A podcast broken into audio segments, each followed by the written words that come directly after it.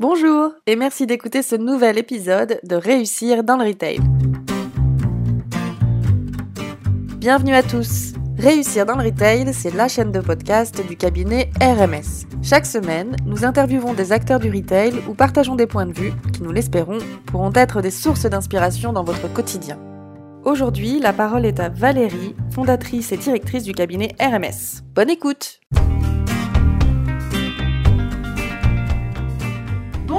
tous, je suis ravie de vous retrouver pour un nouvel épisode de Réussir dans le Retail. Aujourd'hui, j'ai le plaisir d'accueillir Valérie Duré, directrice Retail au Super Parcours. Bonjour Valérie. Bonjour Valérie. J'ai eu la chance de rencontrer Valérie il y a plusieurs années lorsqu'elle était présidente de Diane von Furstenberg. Et depuis, je suis son évolution et je ressors toujours inspirée et nourrie de nos échanges.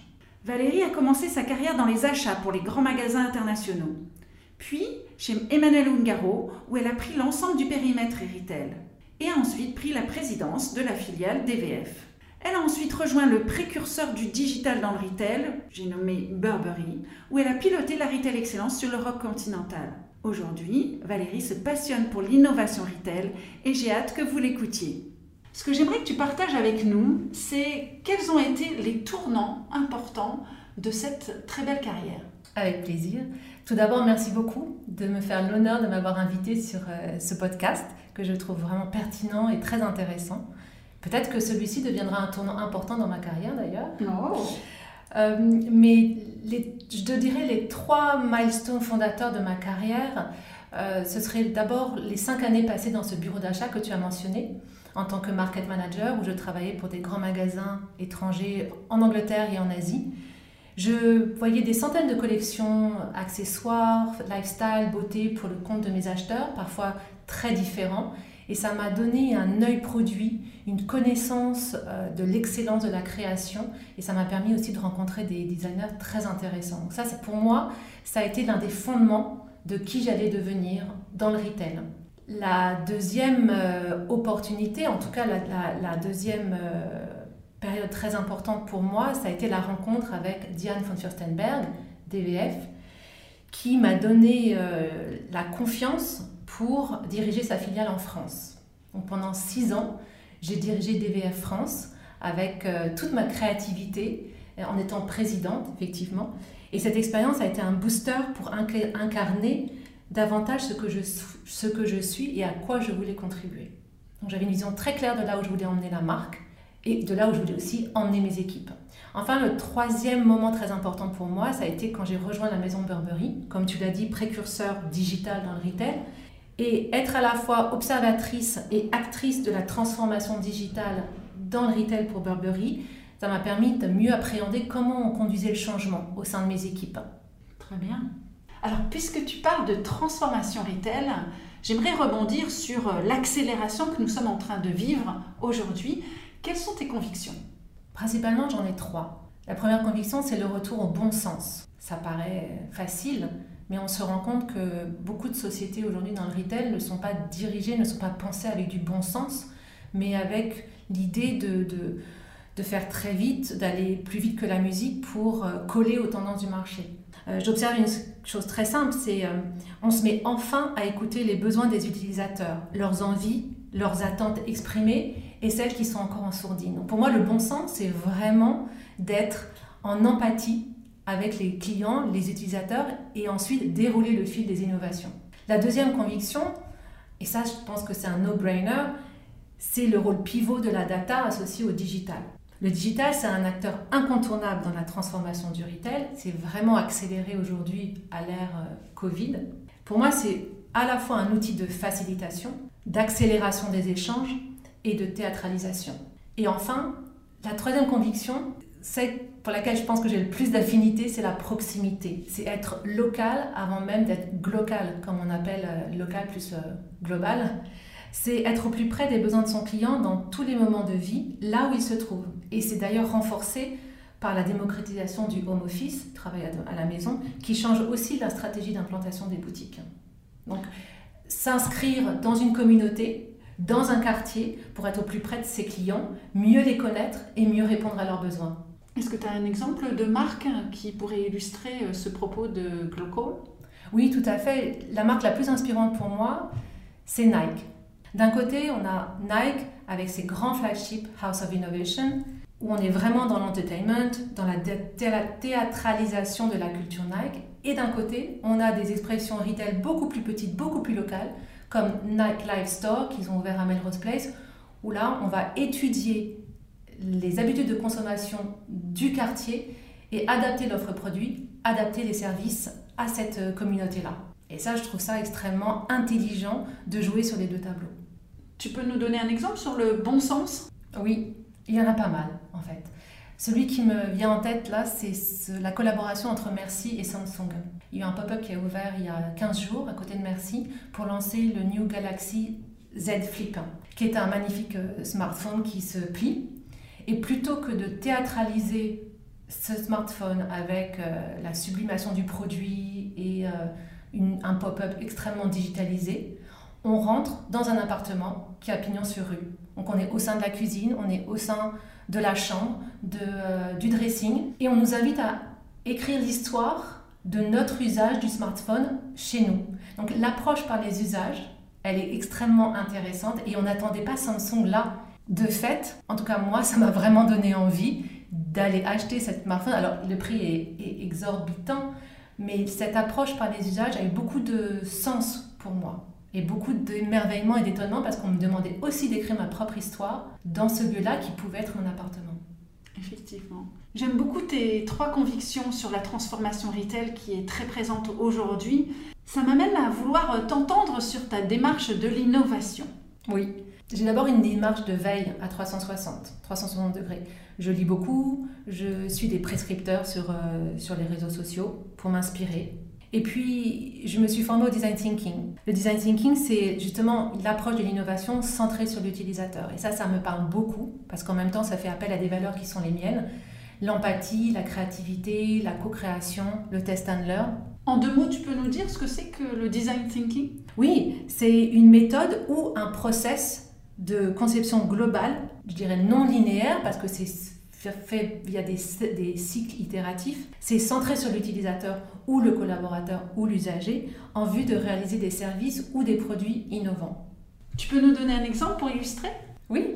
Alors j'ai travaillé sur un sujet complètement hors retail. Euh, on devait brainstormer sur comment réinventer l'expérience à la bibliothèque municipale.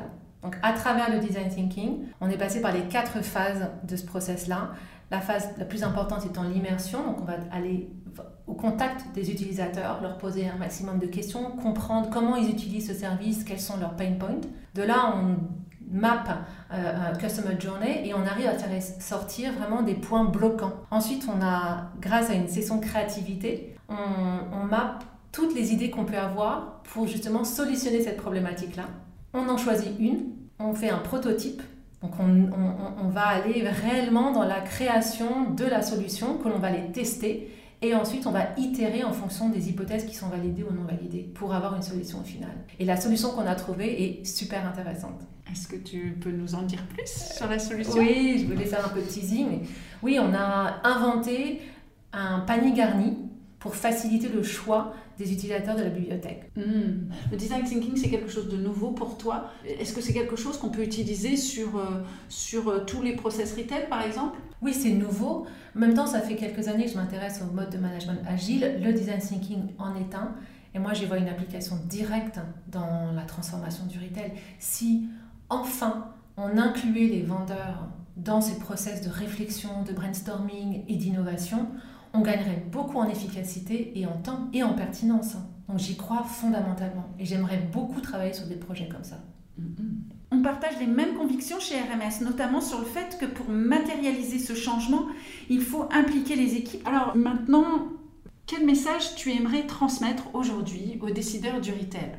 Je dirais qu'ils restent authentiques à leur raison d'être, mais sans être sourds aux signaux forts. Par les signaux forts, j'entends principalement la transformation digitale qui est nécessaire aujourd'hui pour développer une marque de façon pérenne. En fait, c'est trouver le bon mix entre l'innovation, la technologie, les bons produits et le divertissement pour avoir la plus jolie et la plus sincère des, euh, expériences clients. Quand tu parles d'authenticité, tu parles de rester proche de sa, vision, de sa raison d'être et de son ADN. Tout à fait. Ne pas copier d'autres business models qui ne sont pas les siens, mais vraiment regarder, se poser la question pourquoi on fait ça, quelle est notre mission, comment on peut se transformer tout en restant sur nos, valeurs fondamentales? Et ne pas se perdre dans une transformation digitale à tout va où finalement on perdrait aussi un peu son âme. Tu trouves qu'en ce moment, il y a des entreprises qui font de la digitalisation à tout va qui n'a pas de sens? Alors, je pense que ça a toujours du sens hein, parce qu'elles le font avec un objectif précis, mais peut-être qu'elles ne l'abordent pas dans, la bonne, dans le bon ordre. Euh, équiper ses vendeurs euh, d'outils digitaux pour mieux vendre sans pour autant les avoir formés auparavant, avoir compris ce, pouvait, ce dont ils pouvaient avoir besoin pour mieux les utiliser. C'est ça, c'est un exemple effectivement de, de, qui illustre ce que je viens de... Oui. Autre message? Oui, on en a un peu parlé tout à l'heure sur ma conviction sur la proximité, mais je pense qu'avoir une vision locale, c'est extrêmement important. Et on le voit aujourd'hui avec beaucoup de marques, même des grands magasins comme Harrods, qui vont aller s'implanter dans des banlieues. Écouter ses clients, savoir ce qu'ils consomment, où ils consomment, ça devient, je pense, la nouvelle normalité. Très bien. J'en ai un troisième, je suis vraiment intéressable sur ces sujets-là.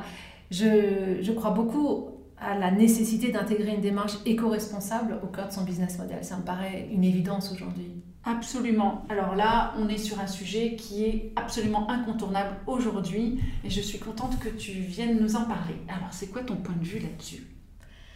Mon point de vue, c'est à partir du moment où il y a une attente forte de la part des consommateurs, c'est important pour les marques d'y répondre, mais d'y répondre avec authenticité et transparence.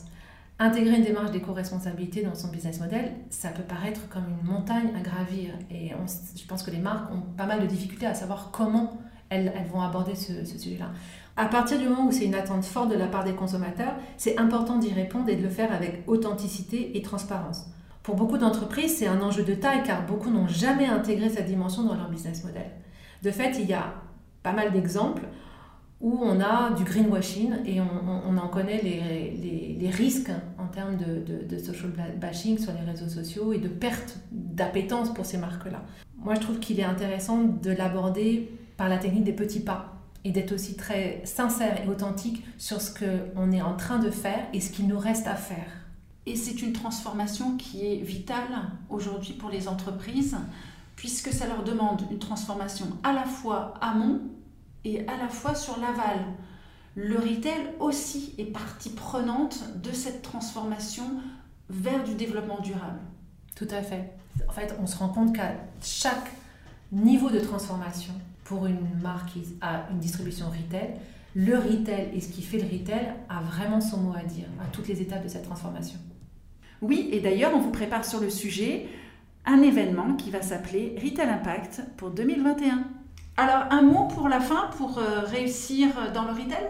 Alors, ce sera trois mots. Je pense que je dirais challenger le statu quo. Hmm. Le statu quo, tu penses à quoi? Être dans le mouvement, regarder ailleurs, se questionner, être créatif, inventer, innover, bouger, s'ouvrir au monde. Formidable. Merci Valérie. Merci Valérie. À bientôt. À bientôt.